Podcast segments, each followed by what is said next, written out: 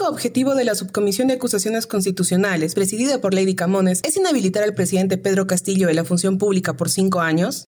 Hola, soy Yuri García, periodista de pancarta.p, y en este nuevo episodio te contaremos más sobre el informe final aprobado hace unos días que busca inhabilitar a Pedro Castillo de sus funciones. ¿Será esto posible? Los especialistas arequipeños despejan nuestras dudas.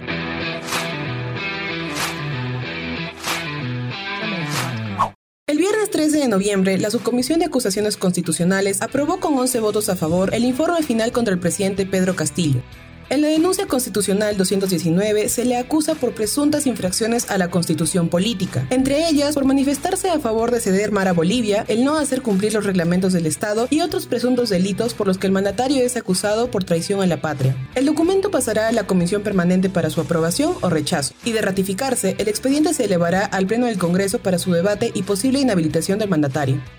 El presunto delito de traición a la patria surge de la entrevista que brindó el mandatario al canal internacional CNN en español el 25 de enero de este año. En aquel encuentro, el periodista Fernando del Rincón le recordó a Castillo cuando expresó su deseo de otorgarle mar a Bolivia en el marco de un evento al que Castillo asistió en ese país. Frente a esto, el presidente se excusó diciendo que en ese entonces ni le pasaba por la cabeza ser candidato presidencial, pero que si fuera el clamor del pueblo, lo analizaría. Retomando el informe final, se concluyó que estas declaraciones son un atentado a la integridad nacional según lo sustentado por el congresista de Avanza País, Diego Bazán. Además, dicha acusación es condenada por el artículo 325 del Código Penal, al que practica un acto dirigido a someter a la República, en todo o en parte, a la dominación extranjera o a hacer independiente una parte de la misma. Para el abogado Jorge Sumari, la acusación contra el presidente Pedro Castillo está jalada de los cabellos. De acuerdo al letrado, las acusaciones deben darse en base a actos materiales, así que esta medida es algo grosera y simplemente golpista, por tanto, no tiene fundamentos.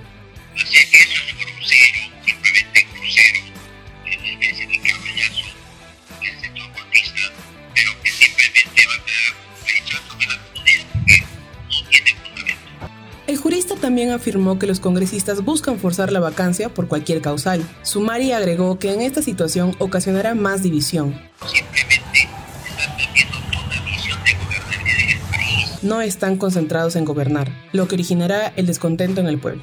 Por su parte, el especialista del Instituto Peruano de Asuntos Jurídicos, Ioannis González, dijo que la acusación sí es viable, explicó que el artículo 117 de la Constitución señala que se puede inhabilitar a un presidente por impedir las elecciones presidenciales, parlamentarias, regionales o municipales, por disolver el Congreso o por traición a la patria, como es hipotéticamente en este caso. El presidente Pedro Castillo puede recurrir al Poder Judicial y este le puede dar la razón, pero para ello hay que aclarar que inhabilitación no es igual a vacancia. Vacarlo es que no puede regresar nunca más, nunca más va a poder regresar, haga lo que haga, vaya al Poder Judicial o, que, o lo que fue. En la inhabilitación se le dice correcto. Usted no puede ejercer el cargo de presidente. Usted es presidente, pero no puede ejercerlo mientras que dure su inhabilitación o su investigación, porque puede ser que la investigación culmine antes del periodo. La figura de la inhabilitación ¿no? en un proceso de acusación constitucional es mucho más simple, entre comillas, que la vacancia. La vacancia necesita la votación de dos terceras partes. En una inhabilitación que requiere única y exclusivamente el voto de la mitad más uno de los congresistas, pero restándole los miembros de la comisión permanente. Son 20, nos quedan 110 congresistas, lo que quiere decir que con 56 votos se puede inhabilitar al presidente. El viernes 11 de noviembre, el presidente del Congreso, José Williams, citó al mandatario para que asista a la sesión de la Comisión Permanente. La cita será el 16 de noviembre e iniciará a las 9 de la mañana para debatirse y votar sobre el informe final de la subcomisión. La acusación constitucional sigue su curso y es casi imposible que Castillo se libre de ello. La única opción para detener el proceso sería establecer una medida cautelar, pero todas las que se dieron en ese contexto fracasaron, de acuerdo a la opinión de Joanes González. Incluso cualquier intento de disolver el Congreso, argumentando que este pone zancadillas al gobierno, como aseguró Pedro Castillo el sábado 12 de noviembre, tampoco prosperaría.